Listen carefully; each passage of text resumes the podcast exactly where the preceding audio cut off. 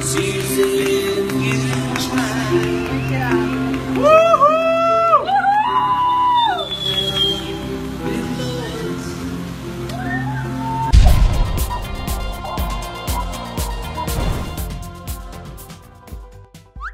Espírito Santo soma 121 mortes em 7 dias sem PM nas ruas de sindicato. É, parece que se vestir de branco pedindo a paz ou tocar Imagine de John Lennon não tá ajudando muito a resolver o problema da crise na segurança pública do estado do Espírito Santo, não. Pois o saldo da onda de violência no estado já causou a morte de mais de 120 pessoas em menos de uma semana do início da greve greve da Polícia Militar. Bom, mas por mais que eu me solidarize com as reivindicações dos policiais, que de fato recebem baixos salários e possuem péssimas condições de trabalho, não dá para apoiar esse tipo de protesto, né? Afinal de contas, agentes públicos armados por motivos óbvios não podem entrar em greve. Senão a população, ao mesmo tempo que fica refém de bandidos, também fica refém da polícia. E por falar em ficar refém da polícia, Rio, 27 unidades da PM têm protesto das famílias. Os boatos das redes sociais estão se confirmando e parece que os protestos dos policiais estão se espalhando pelo país. Infelizmente, assim como está acontecendo no Espírito Santo, agora é a vez do estado do Rio de Janeiro, onde a polícia também está querendo parar. E olha que a situação dos policiais do Rio é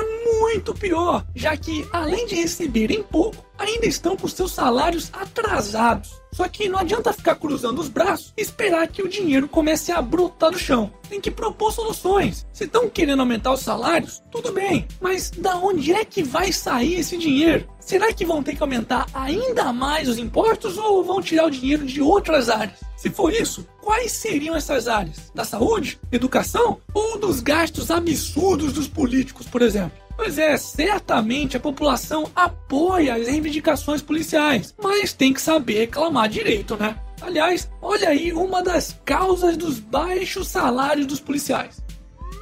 PF aponta indícios de propina para Cabral em obras pós-tragédia.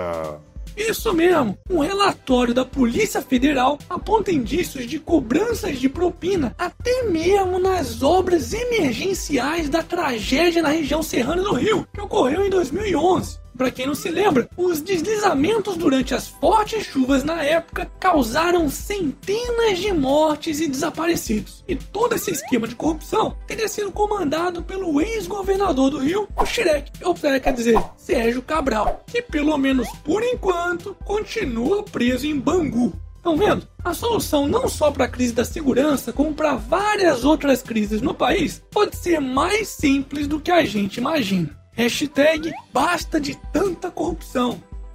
Momento. Jabá. E aí, já comprou as novas camisetas do canal do Otário? Ai, meu! Não compra as camisetas desse golpista, não, porra! Você é burro, seu burro! Vai ficar sustentando esse saco de papel com voz de Mickey, seu burro! Calma, seus filhos da puta. Tem camiseta pra todo mundo aqui. Tem o burrinho esquerdista, a coxinha opressora, o calma filha da puta e até mesmo o bebê chorão metaleiro, o chorandinho Moura. Isso mesmo, então corre lá na lojinha e garanta agora mesmo a sua, porque essas estampas ficaram simplesmente do caralho. Aí depois não se esquece de me mandar uma foto, pois eu vou fazer questão de publicar aqui no Otário News. Ai meu, até quando vocês vão ficar me zoando,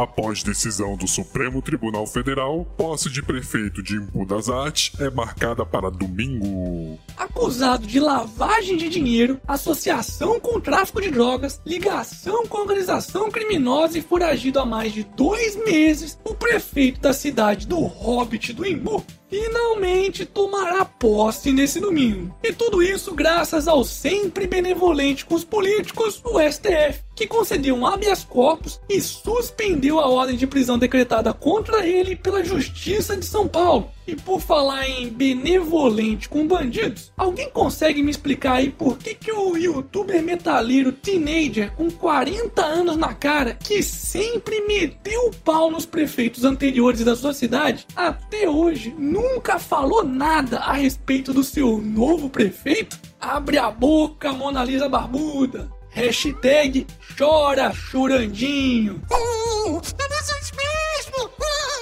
E para finalizarmos essa edição, Japonês bate recorde ao estalar os dedos quase 300 vezes em um minuto. Hum, mas o pau continua pequeno. é mesmo, é. Foda-se.